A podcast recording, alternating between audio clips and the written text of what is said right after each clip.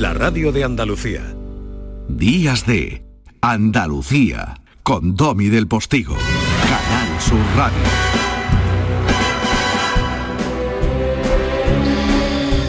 Voy a tener que llamar un día al enorme don Arturo Pérez Reverte para decirle que, hombre, a pesar de que en la última de Bond eh, el personaje lleve un osito de peluche de su hija y medio llore y tal en las manos, un moñas no es. ¿eh? utilizando la expresión que existe en el diccionario de la Real Academia de la Lengua. Mm, y eso puede dar sustancia a un debate divertidísimo. Don Arturo, le esperamos. Por supuesto hablaremos también del italiano, aunque eh, estoy casi seguro que se me adelantará alguien en esta casa. Bueno, familia, 10 y 5 de la mañana y momento de conexión con nuestra emisora hermana Canal Fiesta Radio, porque ahí hay un tío magnífico y generoso que nos acerca alguno de nuestros artistas andaluces que eh, más discos venden en un momento en el que es tan difícil vender discos y que son tan queridos por eh, quienes oyen sus canciones y también las bailan. Hoy andas con Andy Lucas. Buenos días, José Antonio. Hola, Domi. Muy buenas. Me encanta hablar de música aquí en Días de, de Andalucía. Antes, recomendaciones. Música en vivo. Hoy en Granada estará actuando Aitana en la Plaza de Toros.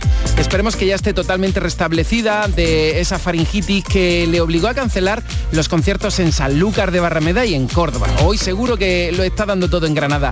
Julia Medina esta noche actúa en Córdoba. También en Granada hay un festival titulado Granada Urbana, donde lo mejor de este género va a estar allí, en nuestra tierra, Granada con Lola Índigo, Omar Montes y muchos más. David Otero estará en Priego de Córdoba. Mañana domingo, por ejemplo, tendremos a India Martínez en la Plaza de España de Sevilla.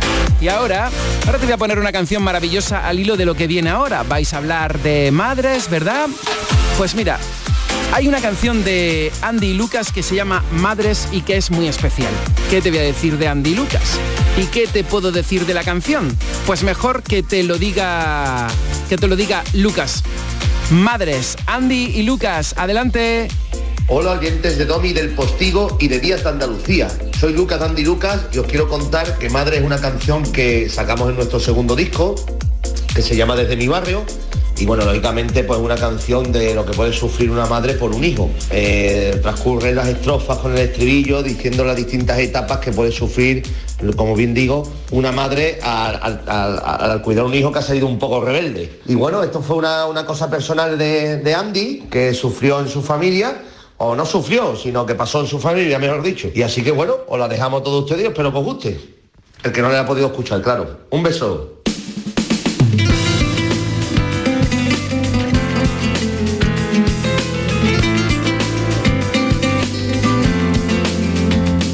Ella te dio su amor y te hizo ver la luz del sol ella te amamantó en sus brazos y te dio su corazón.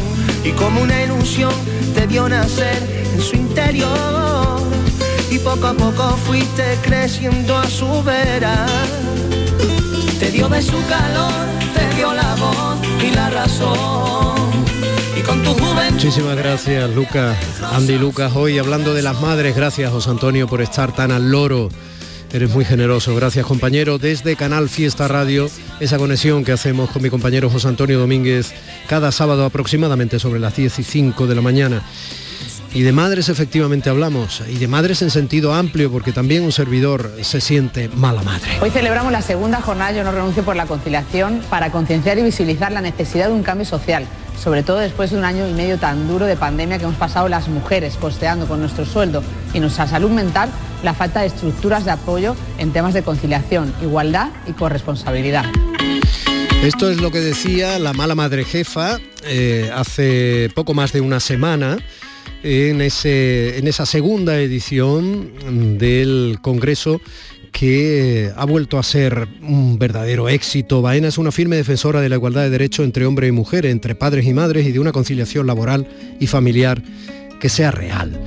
Esta directora creativa, que ya conocemos en el programa y por la que un servidor tiene debilidad humana, lleva muchos años peleando porque se pueda compaginar la vida familiar y el mundo del trabajo y que ello permita desconectar a madres y padres para poder disfrutar de sus familias y sobre todo que no se olviden de sí mismos, porque si nos olvidamos de nosotros mismos, esto es lo de eh, quién cuida al cuidador, ¿no? O sea, nos olvidamos en cierto modo también de la responsabilidad que tenemos por amor de sacar adelante a nuestros hijos. Laura dejó su puesto de supervisora creativa porque no le permitía ni ser buena madre ni ser buena profesional. Decidió renunciar a su trabajo para no renunciar a ver crecer a sus hijos. Laura fundó en 2014 el Club de Malas Madres, una comunidad 2.0, como decimos ahora, que se aleja del concepto de Superwoman para luchar por una conciliación, insisto, que sea de verdad. En solo un par de años la entidad ha conseguido más de 130.000 seguidores en Facebook, son algunos más ya, porque yo he mirado esta mañana, hay más de 25.000 socias. Acaban, como digo, de clausurar la segunda jornada Yo no renuncio en su lucha por la conciliación, con la participación de personalidades como la ministra Nadia Calviño, eh, la medallista olímpica Ona Carbonell o la consejera de Igualdad de Andalucía, Rocío Ruiz, entre otras. La ministra Calviño decía esto. La pandemia lo que nos hizo descubrir es que el pilar básico del funcionamiento de nuestra economía son los colegios y que efectivamente eh, tenemos que cuidar mucho más la educación de 0 a 3, la educación de nuestro país y tenemos que también ver cómo tener un mayor equilibrio desde ese punto de vista.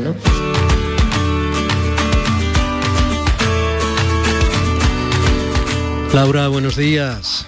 Buenos días, Domi. Qué ilusión estar al otro lado. La ilusión, la, ilusión es mía siempre que te tengo por ahí. Aunque yo te sigo muy cerquita, tú lo sabes. tú no estás resfriada, ¿verdad, cariño?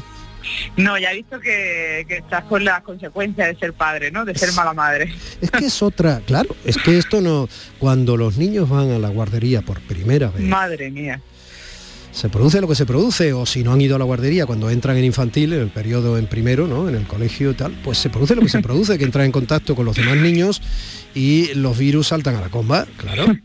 Y lo que ellos cogen de manera más o menos leve en función de cada crío, tú lo coges bien cogido. Totalmente, de virus en virus. Así es. Oye, y hablando de colegios, como hacía alusión la ministra Calviño, la importancia de la educación y tal, ¿no? Hablando de colegios. Nosotros, por ejemplo, en algunos lugares de Andalucía tenemos ahora puente, ¿vale? Entonces, muchas veces uno piensa, ¿el colegio está al margen de la sociedad que forman los padres de los niños a los que eh, enseñan o no? Totalmente, ¿no? Yo el otro día lo comentaba, lo comentaba, no me acuerdo, con las madres del colegio hablando precisamente que en estos momentos, cuando hay un día que es laboral, pero no hay colegio, debería haber estructuras de apoyo, que es lo que pedimos muchas veces, porque eh, decía Nadia Calviño que nos hemos dado cuenta de la importancia de los colegios, y yo, y yo añadiría, y de las abuelas y los abuelos que el lunes se van a quedar con la mayoría de esos niños y esas niñas. Pero es que esto es una responsabilidad social, los cuidados, los cuidados es una responsabilidad social en lo que tenemos que realmente pedir estructuras formales del cuidado, como serían, por ejemplo, pues ludoteca o que los colegios abrieran los lunes. Yo no digo que cargue sobre el profesorado, que bastante tiene, y más después de la pandemia, sino en aquellos cuidadores y cuidadoras que hay muchísima gente que le encantaría poder trabajar el lunes para cuidar a esos niños y además estaríamos generando empleo y permitiendo que las madres y los padres pudieran seguir trabajando el lunes. No como el problema que nos encontramos, por ejemplo, el lunes, como tantos otros días, cuando un hijo o una hija enferma, que no tienes permisos para ese tipo de días, que muchas veces no, pues la mayoría de las veces no puedes ni teletrabajar y que tienes que acabar cogiendo días de vacaciones o permisos sin sueldo. Eso no tiene sentido, Tommy. Eso pone de manifiesto que los cuidados no están en el centro y que realmente seguimos cargando a las mujeres y a las madres sabiendo que vamos a salir adelante y vamos a salir adelante con las estructuras informales que son la familia, mayoritariamente las abuelas. Mm. Oye, qué poder de convocatoria el tuyo, ¿no? Porque tienes a, toda una ministra, los maledicentes dirán que tiene tiempo porque la están ninguneando dentro de su propio eh, gobierno de coalición, ¿no?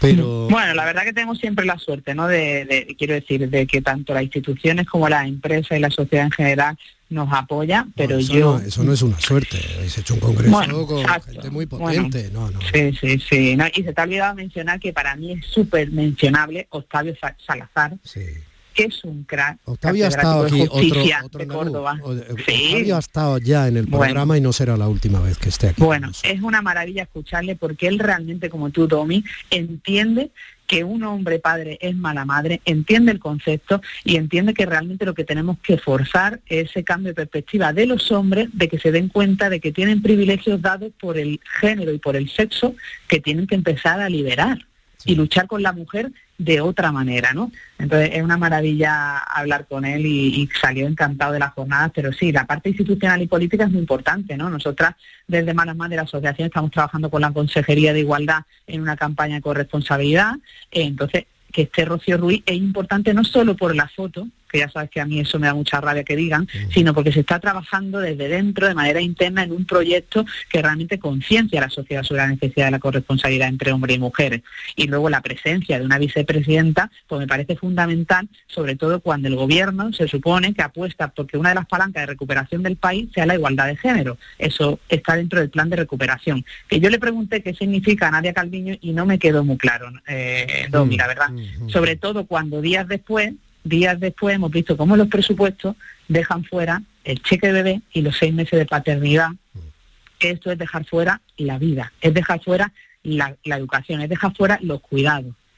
Entonces esta semana estoy bastante cabreada con este tema, yo estoy, mm, eh, yo aquí no estoy para dar mi opinión, pero al final, como hace ya muchos años en que dentro del periodismo se fusionan demasiadas cosas, para bien o para mal, de manera honesta al menos lo hago y sabiendo que solo es mi opinión, yo estoy absolutamente de acuerdo contigo en eso. Yo no soy muy de cheques ¿eh? por parte de los gobiernos, me da igual cuál sea su estructura ideológica o su partido. Mm. No soy muy de cheques, pero hombre, frente a otros cheques que se están planteando... Claro.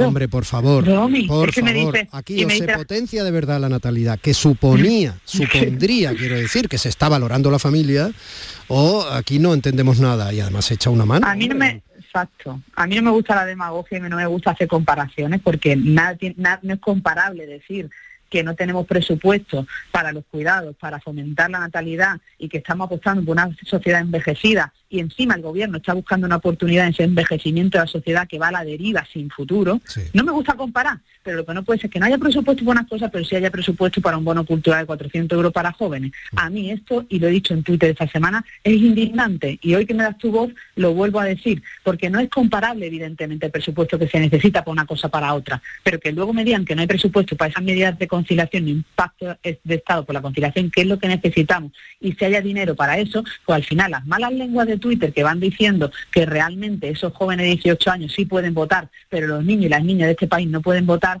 pues lo siento mucho, pero al final me, hace clic en el cerebro. Y digo, pues va a ser verdad que esto es realmente, eh, porque escuchar al presidente del gobierno decir que es una medida ilusionante para la gente que ha sufrido, para los jóvenes que han sufrido tanto la pandemia, hombre, creo yo que las madres de este país, que somos las madres de esos jóvenes de 18 años, hemos sufrido más que esos jóvenes, porque esos jóvenes están, eh, están a nuestro cuidado claro, Claro, te sumo, te sumo con cierto pudor un par de concreciones. Eh, hay una verdad incontestable, aproximadamente redondeando. ¿eh? Medio millón de jóvenes se van a sumar a la, mayoría de edad y por tanto podrán votar. ¿eh? O sea, eso va a ser así aproximadamente en un año. eso es demografía, vamos, eso está en el Instituto Nacional de Estadística.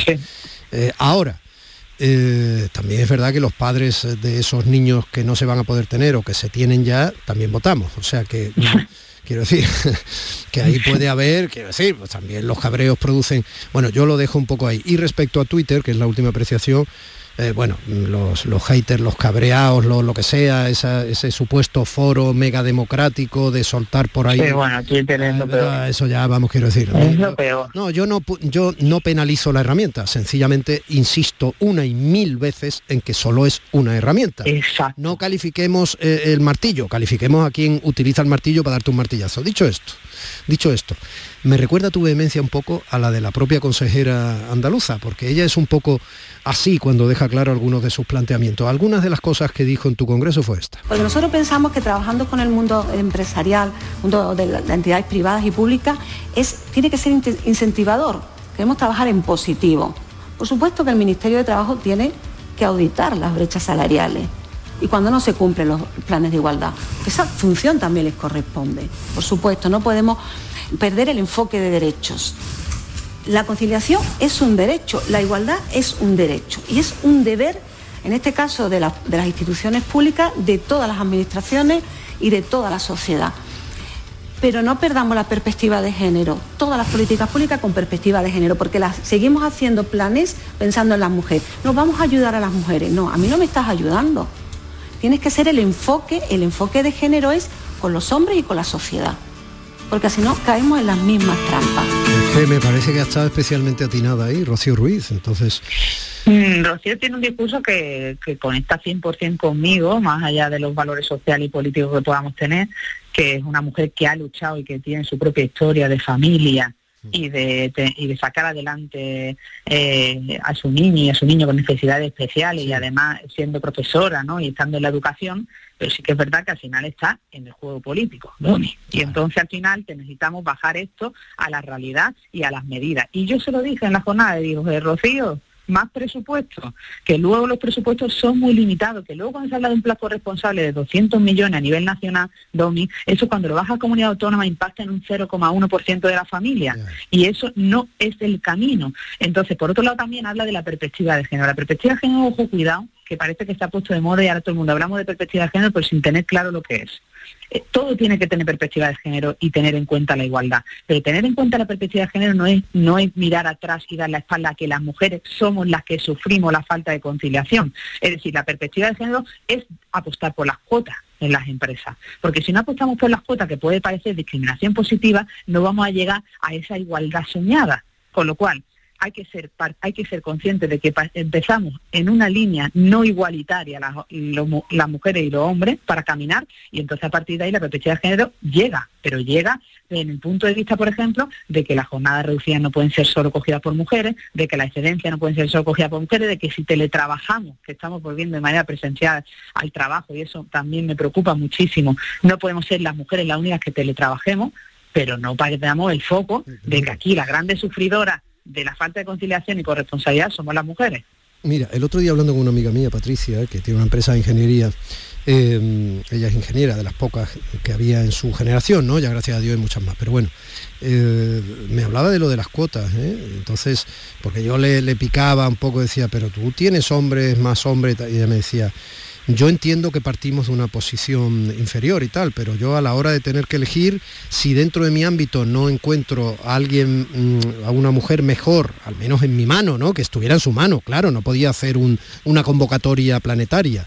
Dice, yo voy a coger sin pudor al que sea mejor sin mirar el sexo, ¿no? Quiero decir que ahí también se dan, se dan Pues mira, yo al revés, yo al revés que tu amiga. yo voy a elegir a la mujer. Somos un equipo mm, malas más de asociación. Eh, hay dos hombres maravillosos y tienen que estar porque a mí me gustan los hombres corresponsables como tú, como mi pareja, como Juan, como Octavio, como los que conozco de verdad, pero es que son los menos, Domi. Y entonces a mí eh, somos el 50% de la población. Yo te digo que si, si pones la perspectiva de género en cada paso de tu vida, de tu empresa y de tu proyecto, hay mujeres válidas. Hay mujeres válidas, pero, pero tienes que estar comprometida en que esa mujer necesita flexibilidad, en que esa mujer necesita esa corresponsabilidad. y tú Ese es otro tema, ese es otro tema. El de la valía es un tema del que yo te hablaba, pero ese es otro tema. Eh, a ver, mira, cada vez hay más personas separadas, ¿vale? ¿Por qué? Porque en la cultura de este país podía ir bien o no un- una relación, pero normalmente no se, no, se daba no se daba el paso, o por economía, o por situaciones particulares, lo que tú quieras. Pero cada vez se da ya por hecho, también es estadística, que eh, hay más personas que en algún momento de su vida se han separado, luego han podido tener otras parejas, etcétera. Quienes hemos tenido esa experiencia, cuando tenemos la mitad del tiempo a nuestro hijo, ¿vale? Eh, de cara a la empresa, etcétera, tenemos la misma necesidad que han tenido siempre las mujeres. Es algo que nos ha venido de nuevas si no queremos despreciar esa posibilidad de estar con nuestro hijo, ¿me explico? Claro, los que, los que estáis comprometidos, que Pero- no sois todos. Sí, pero eso ha ido sumando, quiero decir. Yo quiero ser optimista en el sentido de que cada vez más hombres se están viendo en la dinámica en la que se han visto siempre las mujeres respecto a cierta maternidad. No sé si compartir, compar- sí, en compartir los cuidados y compartir la responsabilidad de los hijos y de la hija, que es lo que debe ser y que es verdad que tú que lo que tú dices es verdad porque se destapa normalmente cuando de repente la pareja se separa y tú eres un padre comprometido que quieres estar presente en la crianza de tus hijos. Es así. Claro. Es real. Y yo tengo un amigo, por ejemplo- mujeres que al final concilian. Eh, Gracias a la custodia compartida se concilia en este país. Claro, yo, yo, por ejemplo, tengo un amigo que nunca se había quedado de noche velando al niño cuando tenía fiebre, ¿no? No por nada, no por nada. Trabajaba sí, tal, lo sí. hacía su mujer, bueno, pues se separó y tal y cual. Y ahora, claro, entonces se entiende más al otro y al mismo tiempo se puede reivindicar frente al otro que uno asume también una situación que puede comprender. No sé si me explico. Sí, sí, sí, sí, totalmente. Quiero decir, entonces aquí lo que estamos es animando a la separación, Domi. No, no. Ana Requena iba más allá, mira. Decía esto. Quiero conciliar porque me importa mi carrera, porque me importa mi trabajo, porque quiero trabajar, porque quiero tener un sueldo, quiero tener independencia económica y autonomía económica ahora y en el futuro. Y bueno, porque quiero escribir libros, pero también quiero conciliar porque me apetece irme de copas y porque me apetece salir a ligar y porque me apetece pasármelo bien y me apetece hacer yoga y me apetece irme de viaje sola y me apetece quedarme en casa un día tocándome las narices. Creo que tenemos que reivindicar eso porque hemos identificado conciliación y corresponsabilidad con el mercado laboral, el mercado laboral y los cuidados y no sé qué. Eh, La vida es mucho más. Yo quiero cuidar de mis hijos, de mi hijo, sin duda, pero yo quiero, quiero vivir. bueno, Ana Requena está en otro nivel ya, Domi. Claro. Ella ya, ella ya va hacia otro lugar que es donde tenemos que ir y tiene una frase maravillosa en su libro Feminismo Vibrante, que tenemos que leer todas, sobre todo, que dice, si no hay placer, no es nuestra revolución, Domi. Tan importante que destapemos tabúes, que digamos que nosotras queremos pasarlo bien, que queremos disfrutar, que queremos estar solas, que queremos reivindicar nuestra M de mujer. Es- eso es maravilloso. Yo ayer dejaba a la buena hija 2 en un cumpleaños y, y- y estaba y subí la cuesta hasta llegar a casa y le lo que hice, cogí el teléfono y le dije, Jordi, ¿sabes qué? Que me voy a ir a tomar un café mirando al mar mientras sale la niña del cumpleaños. bueno, Jordi es un santo que lo Y, sé. y dejé la culpa y dejé la culpa lejos, como dice Ana, deja la culpa y fuera ya, hombre. Es cuestión de, de- de entendimiento, ya está, claro, es cuestión de entendimiento. Supongo que Jordi, Jordi en algún momento te, te- se hará su cuesta también, pero bueno. Se la hace, ¿no? Es más me dijo, es más me dijo, bueno, como yo mañana he quedado, aquí aquí es un ten con ten. Es decir, aquí somos corresponsables de verdad, 50-50, Domi. Oye. Pero yo, pero él no tiene culpa, él se va y no tiene culpa, es que eso es una cosa intrínseca de la mujer y yo animo a todas las mujeres malas madres que se la quiten, por favor. Tú, tú eres culpable y vas a tener que asumirlo siempre, mala. Eh, ¿Cómo están las buenas hijas? Pues la verdad que la semana pasada siendo la semana más intensa que tuve, tres días en Madrid, la jornada, en la mochila de culpa y mala madre a tope, las tres malas, Domi, las tres. Así que eso era virus tras virus y, y me decía el pediatra, no, el mismo virus por acá, una lado por una cosa. Eso y digo, no, es. de esto no salimos, de esto no salimos. Pero la verdad que muy bien y la mayor cumple 10 años en diciembre y estoy su- tan orgullosa de ver cómo tiene en el ADN ya el feminismo y la igualdad, con lo cual eso también me hace ser positiva. No quiero que la gente piense que yo no soy positiva como tú. Y creo que la educación, que estáis hablando mucho de la educación hoy en el programa, es fundamental. Laura Baena, mi querida andaluza, ¿no echas de menos venirte al mar? Yo ya estoy aquí. Ah, bueno, pues entonces te podía haber venido Domi, con el flotador, puñetera. Pero si me tienes aquí desde hace un año, no se te olvide. Oh, qué desastre. No, no, es que no se me olvide, es que tenía un gran desconocimiento. Brillas mejor que yo, cariño. Un beso muy Un grande. beso enorme, Estamos muchas en gracias. contacto, gracias a vosotras. Siempre aquí cubierta para ti. Y un abrazo a Jordi, a tu santo, ¿eh? También. ¿eh? Yo se lo doy ahora que le estará escuchando. Vale, gracias. Adiós.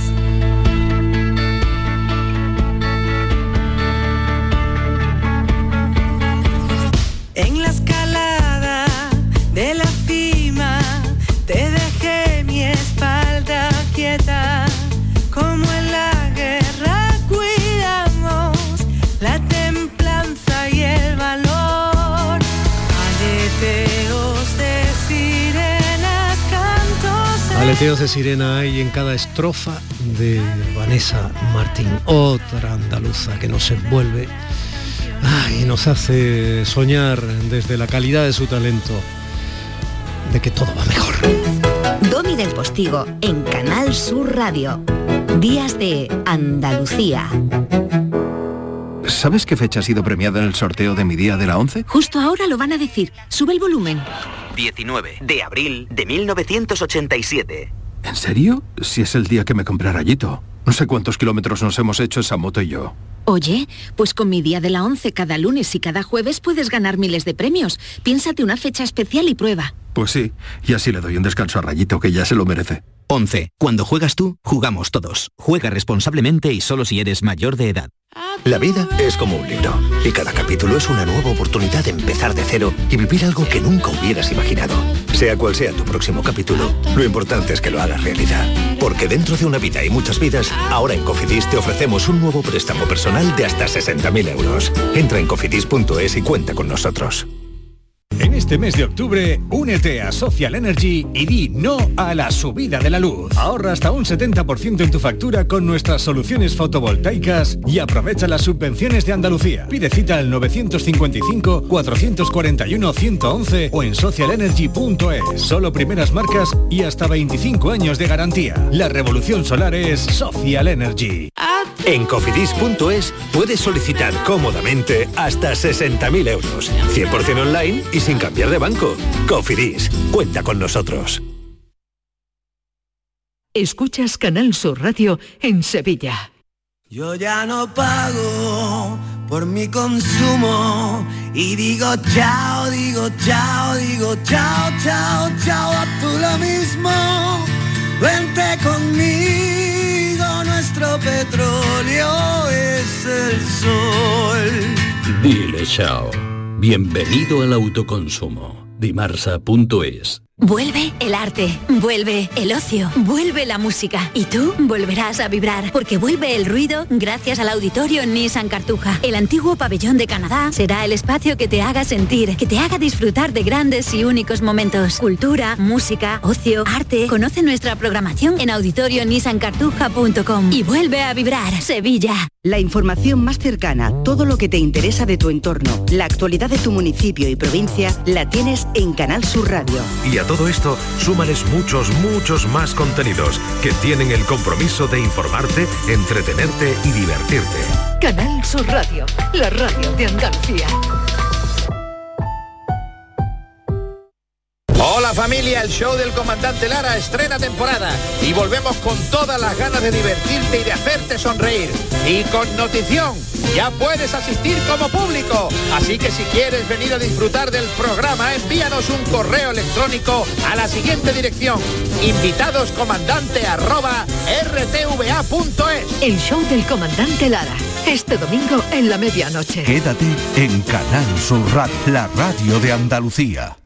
Días de Andalucía con Domi del Postigo. Canal Sur Radio. Nos situamos de una punta a otra de Andalucía ahora en un rincón del Mediterráneo andaluz, capital prácticamente de la exarquía malagueña que es Vélez Málaga. Allí nació María Zambrano. Debo de tener una resistencia al sueño, una resistencia, un querer estar en vela siempre, pero en vela esperando a la hora del sueño, del dormir, esperando la llegada o la partida de algo extraordinario. Historia, ni blanca ni negra.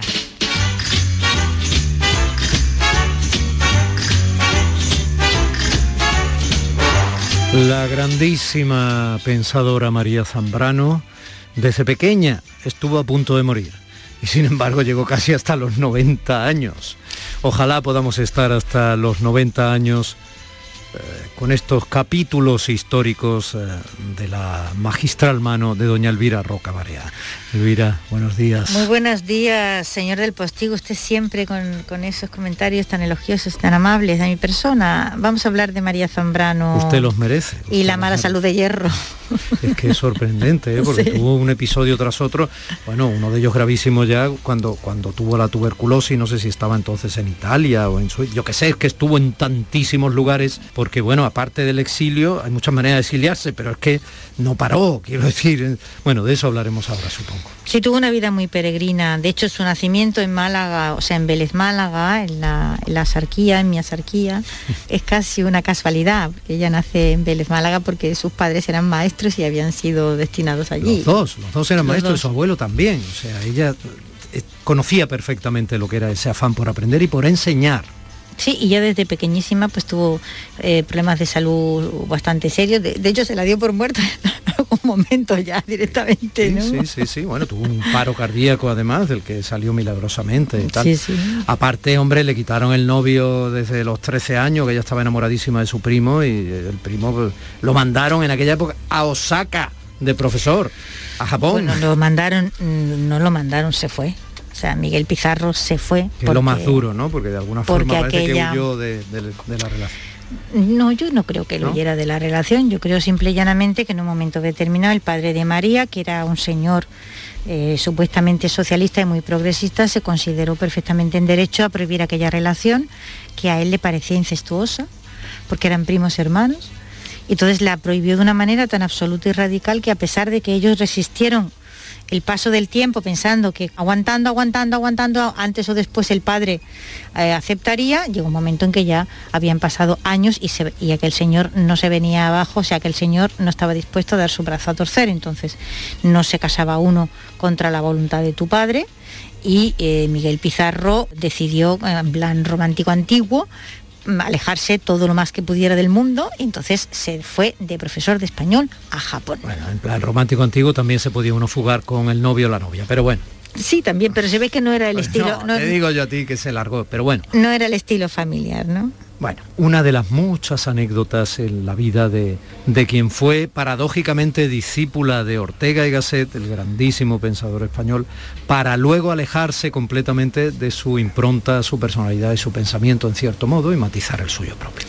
Hombre, claro, es que te tienes que... Ortega era un hombre de una personalidad muy poderosa y entonces María tuvo que matar al padre, claro, eso era casi obligado, ¿no? Pero fíjate que Ortega incurrió en varias contradicciones consigo mismo en el caso de María, por ejemplo, Ortega, y ella lo explica muy bien, y Ortega lo dice, y no lo niega, negaba absolutamente que las mujeres pudieran tener literalmente talento especulativo, y sin embargo, a pesar de eso, no se opuso en primer lugar a, que María sustituyera a Zubiri, cuando Zubiri se marcha a Alemania a estudiar con Martin Heidegger. En fin, María abrió un camino, en el año 28, por ejemplo, comienza a escribir una columna que se llama Mujeres en el Liberal y fíjate, escribe algunas cosas, digamos, eh, primeros pasos en política. Ella no llegó nunca a meterse directamente en política, pero tuvo ahí un momento de participación, ¿no? Abriendo camino, había sustituido a Zubiri, que se va a estudiar con Heidegger. El siguiente paso es que eh, es profesora auxiliar de metafísica con Ortega. Es decir, Ortega por un lado niega la capacidad de las mujeres para tener talento Bueno, especulativo. lo de siempre, el contexto, ¿no? Y sin embargo, María pues no se opone, no, no solo no se opone, sino que la promociona a ocupar un puesto como profesora auxiliar de metafísica. ¿no? María interviene muy activamente en el sentido de que, aunque a Ortega le hubiera dado un patatute reconocerlo, las opiniones de María le afectaban. Y entonces ella escribe el 1 de febrero de 1930 la primera exigencia en la dignificación y nacionalización española pasa por el advenimiento del régimen republicano, es decir, se declara claramente partidaria de la república, ¿no? Pero no acaba de participar en ninguno de, las, de los partidos, no se afilia a ninguno de ellos, ¿no? De hecho, el propio PSOE histórico le ofreció ser eh, parlamentaria, ¿no? Incluso y tal, y ella se negó, ¿no? Antes lo había hecho Acción Republicana, el partido de Azaña, y ella se había alejado mucho del partido de Azaña, sobre todo a partir de aquel mes de mayo. De hecho, se llegó a afiliar, se llegó a afiliar a Acción Republicana, pero se dio de baja en el mes de mayo en que tuvieron lugar aquellos acontecimientos de quemas de conventos, etcétera, porque María pensó que el régimen, o sea, que el, que el gobierno de la República había actuado con una pasividad intolerable en aquel caso. Y bueno, eh, como dijo Ortega, no es eso, no es eso, por este camino no vamos a llegar a ningún sitio. ¿no? Y fundó un partido, ella llegó a fundar un partido. Que también fue otro fiasco, ¿no? Sí, duró poco, Frente Español. Y en ese manifiesto de ese partido, fíjate, estamos eh, hablando del 7 de marzo de 1932, en el manifiesto de fundación de Frente Español, María Zambrano le recrimina a los partidos políticos actuantes en aquel momento y con representación parlamentaria. Dice, el haber ignorado, es decir, han ignorado que el interés de España está por encima de las combinaciones de los partidos. Parte de- del grupo fundacional de Frente Español terminó vinculándose a José Antonio Bueno, lo- Primo de Rivera, José Antonio, que quería entrar desde el primer momento, pero María no estaba, no estaba de acuerdo, entre otras personas, ¿no? O sea, eso es un poco lo que quedó, eso que se llama fe de las Hons, ¿no? O sea, el falangismo lo absorbe después, ¿no? Sí, O sea, sí, sí, pero ella se retiró rápidamente.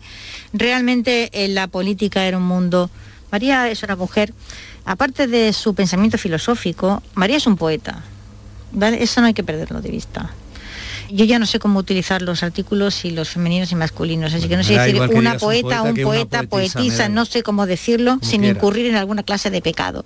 Pero ella realmente es una persona con una sensibilidad extraordinaria, es una poesista, o sea, María fue premio no- propuesta para el premio Nobel, es una poesista, es una persona con una delicadeza de, carácter y una delicadeza y una sensibilidad, ese, mundo navajero que es la política, no era en absoluto para ella. En fin, ella se casa con un diplomático de la República, Alfonso Rodríguez Aldave, y eh, bueno, eh, marcha a Chile con él, y cuando acaba la guerra, pues se Está exilia. Chile con él porque él tenía Claro, era, era diplomático. diplo- embajador de, de la República allí en Chile. Bueno, algo pero así, bueno, algo así.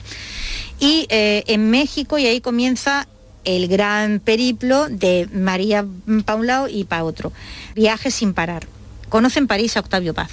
Y es Octavio Paz el que le proporciona un visado que le permite viajar a México. Ahí es el primer salto por el Atlántico de María y, se va a Morelia, donde da clases de filosofía en, la, universidad durante un tiempo. Por, por distintas razones que yo no he podido muy bien averiguar, María no termina de arraigar en México. Y se marcha a Cuba y se marcha a Puerto Rico y después en el 46, acabada la guerra, vuelve a París porque su madre, que se ha quedado en París, se está muriendo. María llega después de morir su madre. Su madre está con su hermana. María tenía una relación extraordinaria. Bueno, vivieron juntas toda la vida con su hermana, ¿no? Su hermana Araceli, su hermana que, Araceli. que le causó algún que otro problema también. Pero Sí, bueno, ella decía, pero ella de- siempre dijo cuando, cuando su hermana nació fue el regalo más grande. Sí, dijo esta que la criatura vida- maravillosa o algo así. Sí, Sí, hay una sí. frase por ahí entre comillas. el regalo más grande que mis padres me hicieron fue mi hermana Araceli. Cosa más, más curiosa. Y ya vivieron juntas toda la vida. Y entonces de París con Araceli se va a La Habana. Tampoco consigue María establecerse en- allí y se vuelve a Roma en el 53. Donde ella vivió en La Habana, eh, un día yo me lo encontré paseando por La Habana, hay una plaquita y pone que aquí vivió María Zambrano, etcétera. te- te- cuando pasas por allí de pronto y no te lo esperas, como fue mi caso en concreto, eh, te estoy hablando pues, probablemente años 90, se me pusieron los vellos de punta, quiero decir, fue una sensación y seguí buceando en la medida de lo posible en, la figura de la malagueña, ¿no? Y no salía de mi asombro, incluso con el anecdotario. Hay anecdotario amoroso, que yo sé que tú siempre me reprochas que yo vaya por los lugares eróticos o románticos. A ti te gustan más los heroicos que los eróticos. Pero eh, también hay anecdotarios surrealistas, o sea, en función de cómo cada cual lea la historia, se culpa al ministro que la echó de su casa en Italia de ser fascista y tal, que a lo mejor tendría un pasado fascista y musolinero, lo que tú quieras. Pero es que tenía 13 gatos Araceli en la casa. Ya.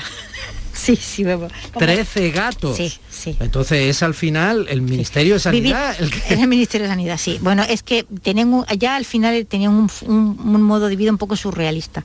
De hecho, ella, por ejemplo, se pasaba el día en un café.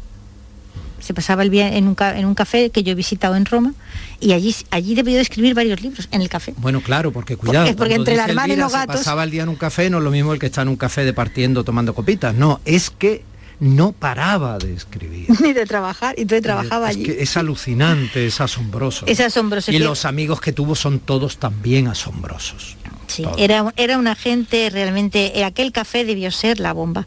Yo fui a Roma a verlo porque digo, pues esto hay una cosa que merece la pena, ¿no? Que la veamos. En fin, yo no quiero acabar el programa sin mencionar a Cristóbal Cuevas, profesor mío que fue, y Juan Fernando Ortega, que también lo fue.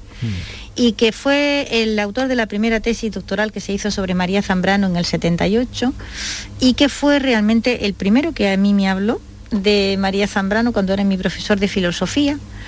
Y tuvieron mucho que ver también en la fundación Sí, María sí, Zambrano, que sí. tenemos que decir. y ¿no? en su recuperación. Pero yo, el momento en que yo descubrí a María Zambrano fue en un- una entrevista a Radio Nacional. Cuando yo era muy pequeña, mi padre me hizo oír una entrevista que yo no sabía por qué era tan importante, pero a él le parecía que era bastante importante que yo escuchara a aquella señora. Y fíjate que de todo aquello, lo que recuerdo de aquella entrevista es cuando ella le explica al periodista que no va a volver a España nunca, porque lo hizo de una forma que me llamó muchísimo la atención. Fíjate que esto es en el momento en que ella empieza a tener un cierto reconocimiento. Bueno, ella ha publicado La España de Galdós en el 60 y la ha publicado en España. En fin, tiene ya obras que en España son muy conocidas, yo que sé, eh, El hombre y lo divino, Persona y democracia. Este no se había publicado aquí en aquel entonces, pero claro, es del bosque. Pero ella en un primer momento, a pesar de que empieza a ser conocida aquí, de que se, le conceden, digamos, de que, el ayuntamiento de Vélez Málaga le ofrece vivienda y le ofrece una pensión para que pueda venir y tal, dice que no. Y en aquella entrevista dice algo que a mí se me quedó grabado, no he podido nunca olvidarlo. Cuando el periodista dice por qué ha rechazado el regreso, por qué ha rechazado lo que se le ha ofrecido, no, los honores, pero sí las posibilidades físicas, materiales. Y ella dice que ella es capaz de viajar en el espacio, como todos los cuerpos, pero no es capaz de viajar en el tiempo. Y no puede recuperar tantas décadas de ausencia en un salto de avión. Esa frase me pareció preciosa, ¿no? Que es capaz, Y- ser capaz de viajar en el espacio como todos los cuerpos. Y creo que define muy bien también la sensación de muchos exiliados, ¿no? Que al final tienen que salir de, de su país, ¿no? María se nos ha vuelto tan transparente que la vemos al mismo tiempo en Suiza, en Roma o en La Habana. Acompañada de Araceli no le teme al fuego ni al hielo. Tiene los gatos frígidos y los gatos térmicos. Aquellos fantasmas elásticos de Baudelaire la miran tan despaciosamente que María temerosa comienza a escribir. La he oído conversar desde Platón hasta Husserl, en días alternos y opuestos por el vértice, y terminar cantando un corrido mexicano. Las solitas jónicas del Mediterráneo, los gatos que utilizaban la palabra como que según los egipcios unía todas las cosas como una metáfora inmutable, le hablaban al oído, mientras Araceli trazaba un círculo mágico con doce gatos zodiacales, y cada uno esperaba su momento para salmodiar el libro de los muertos. María es ya para mí como una sibila a la cual tenuemente nos acercamos, creyendo oír el centro de la tierra y el cielo del empíreo, que está más allá del cielo visible. Vivirla, sentirla, llegar como una nube. Es como tomar una copa de vino y hundirnos en su légamo. Ella todavía puede despedirse abrazada con Araceli, pero siempre retorna como una luz temblorosa. Así definió los momentos que pasó con su intimísima amiga María Zambrano, el poeta cubano Lezama Lima, homosexual, provocador, neobarroco, maravilloso literato, una de las muchas amistades solidísimas que María tuvo a lo largo de su existencia. Eso es verdad, tuvo muchos amigos, dice mucho de eso de ella. Hasta la semana que viene, doña Hasta Elvira. la próxima. Domi del Postigo en Canal Sur Radio. Días de Andalucía.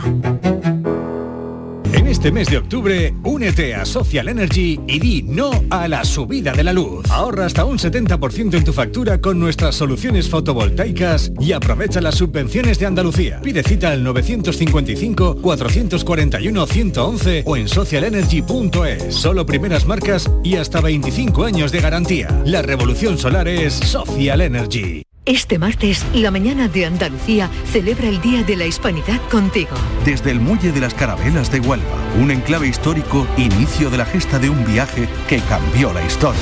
La mañana de Andalucía con Jesús Vigorra. Este martes 12 de octubre, Día de la Hispanidad, edición especial con motivo del aniversario del encuentro de dos mundos. Con el patrocinio de la Diputación Provincial de Huelva. Vente a Dimarsa, ponte en mis manos y dile chao, dile chao, dile chao, chao, chao, empieza ya tu autoconsumo, nuestro petróleo es el sol. Di que sí. Únete al cambio. Dimarsa.es. ¿Te gusta la música? ¿Buscas los temazos del momento? Pues todos, todos los tienes en Canal Fiesta. Desde bien temprano te despertamos con el mejor ritmo y la diversión que necesitas en Anda Levanta. Después, 10 horas de Fórmula Fiesta con tus presentadores favoritos. Y los fines de semana, cuenta atrás y el vértigo de quién será el número uno. Y si quieres más, los estilos, tendencias musicales y los protagonistas están en Indilucía, en Totequín en Canal Fiesta y en la fiesta de... Canal Fiesta es tu radio. Porque la fiesta está en tu radio. Grupo de emisoras de Canal Sur Radio. La radio de Andalucía. Disfruta de Andalucía y de la radio hasta enamorarte. Escucha, siente y déjate seducir por una tierra repleta de tradiciones, de una gastronomía de bandera, de patrimonio cultural fascinante y una gente única. En Gente de Andalucía, los sábados y domingos desde las 11 de la mañana con Pepe da Rosa. Quédate en Canal Sur Radio, la radio de Andalucía. Cristina en la red. Heaven, Y es porque no soportas el bamboleo de chick to chick. Es una de las canciones de mi vida, ¿eh? Cuando uno no soporta un bamboleo es porque es proclive a bambolearse. Cristina Consuegra ya está aquí y de su mano viene ni más ni menos que el catedrático de filosofía contemporánea, escritor, político y más cosas, don Manuel Cruz. Eh, Manuel, buenos días. Hola, buenos días, ¿qué tal? Bienvenido a la Radio Andaluza, una vez más, que yo sé que usted ha pasado por la tele o la Radio Andaluza en alguna ocasión. Es un placer tenerle ahí. Lo mismo digo. Bueno, pues espérate, porque ya está respirando, y yo sé que le vas a lanzar, tienes su último libro en la mano, es que Manuel Cruz eh, publica como una metralleta, quiero decir, es que en este año lleva dos. Bueno, al ritmo de este tiempo quizá, ¿no? Bueno, no lo sé. El autor de La tarea de pensar y de Travesía de la Nada, reflexiones sobre el argumentario independentista, entre muchos otros ensayos. ¿eh? Ejerció como presidente del Senado en el breve espacio en que sí estuvo entre mayo y diciembre de 2019. Ha impartido docencia en diversas universidades europeas y americanas y ha sido investigador en el Instituto de Filosofía, el CSIC. En 2005 recibió el premio Anagrama por las malas pasadas del pasado. Usted con los títulos atina, ¿eh? Sí, los títulos la verdad es que no me salen del todo mal. Luego el desarrollo de los libros no sé si está a la altura, pero los títulos no me salen mal. Bueno, bueno, bueno. Al menos en eso estamos absolutamente de acuerdo. En 2010 el premio pasa ensayo por Amo, luego existo. Toma pedazo de título también. En 2012 obtiene el Premio Internacional de Ensayos Jovellanos por Adiós, Historia, Adiós. Digo lo mismo.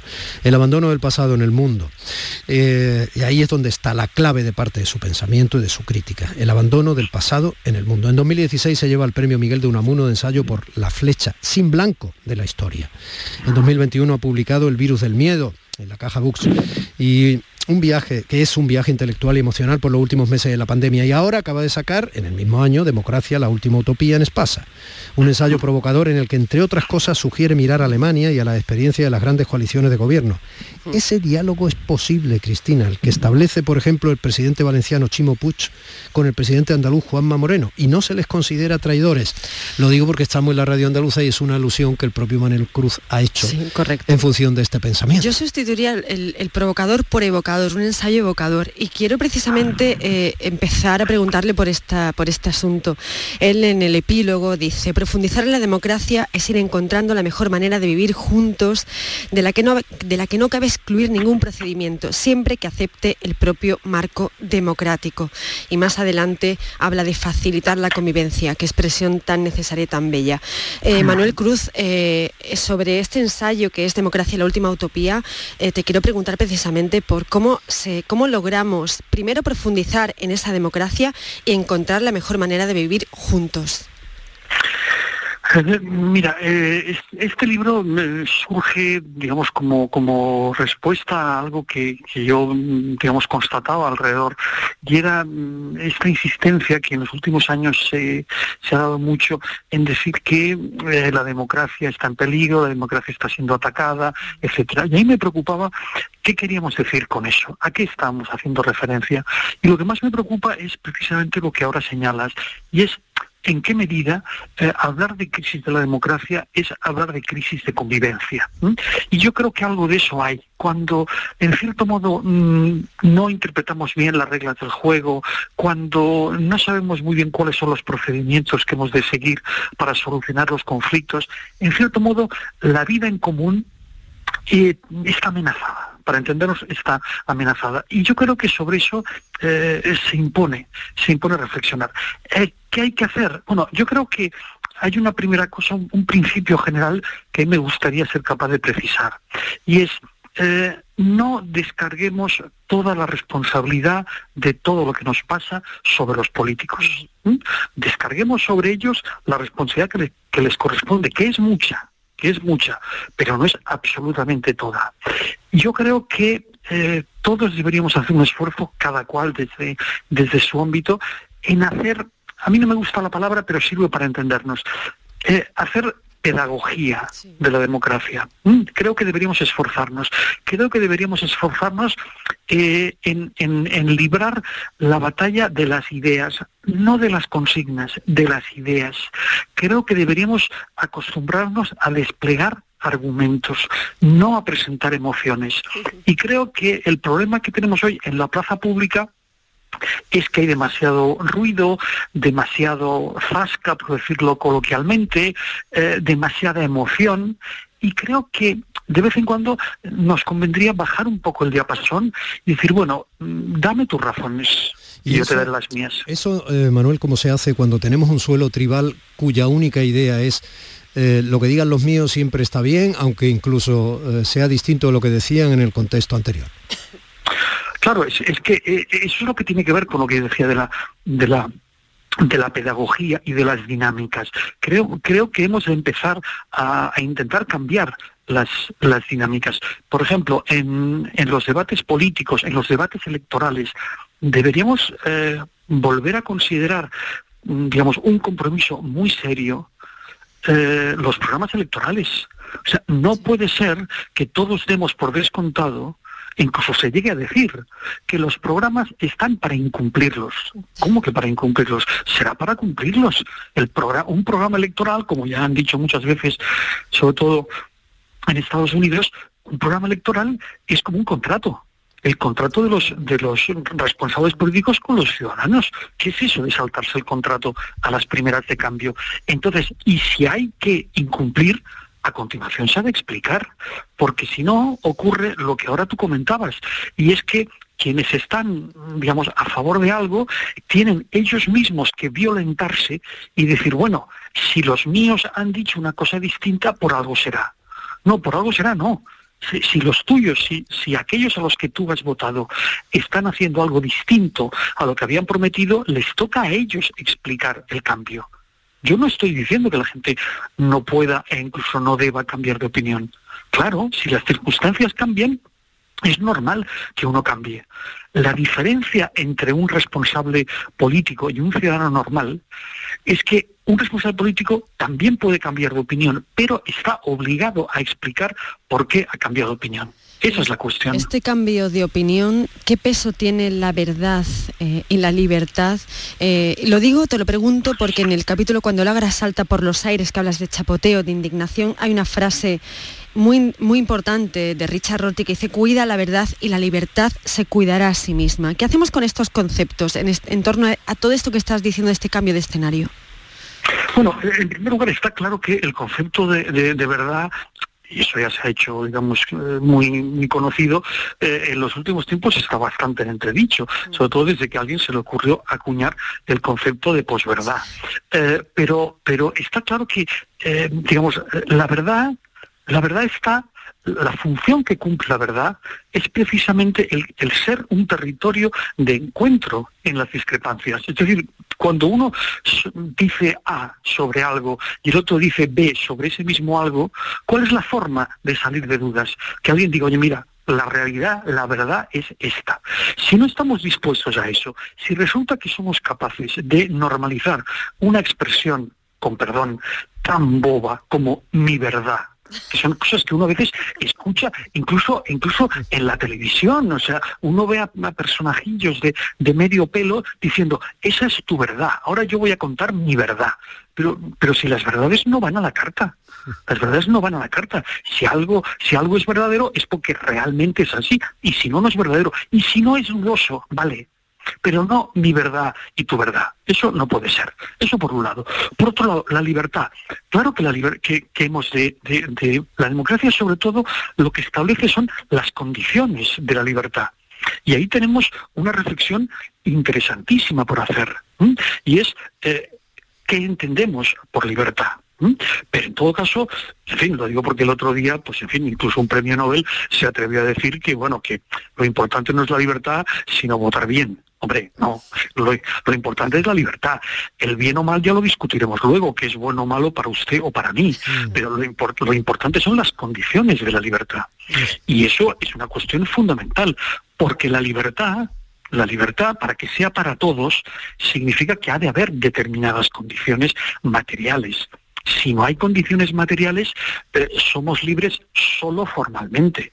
Y eso por cierto, por cierto, me interesa mucho destacarlo, no es una cuestión que digan solo pensadores de izquierdas. Determinados pensadores liberales eh, ya han planteado esto. Estoy pensando en un autor como, como Rawls y que los oyentes, eh, digamos que no les interesó la filosofía, me perdonen. Eh, Rawls, decía, Rawls decía una cosa muy interesante. Decía, hombre, hemos de pensar en esas personas a las que la lotería natural no les ha favorecido. ¿Mm? Entonces, quienes no han sido favorecidos por la lotería natural no parten de las mismas condiciones. Y nosotros hemos de procurar que todo el mundo esté en las mismas condiciones y así todos serán libres de la misma manera. Democracia, la última utopía. A mí eh, me gustaría titular esta presencia breve pero intensa de Manuel Cruz en el programa, de la mano de Cristina Consuegra, como uno de sus libros, La tarea de pensar. Don Manuel, un abrazo. Un abrazo, Un muchas abrazo gracias. fuerte, muchísimas gracias.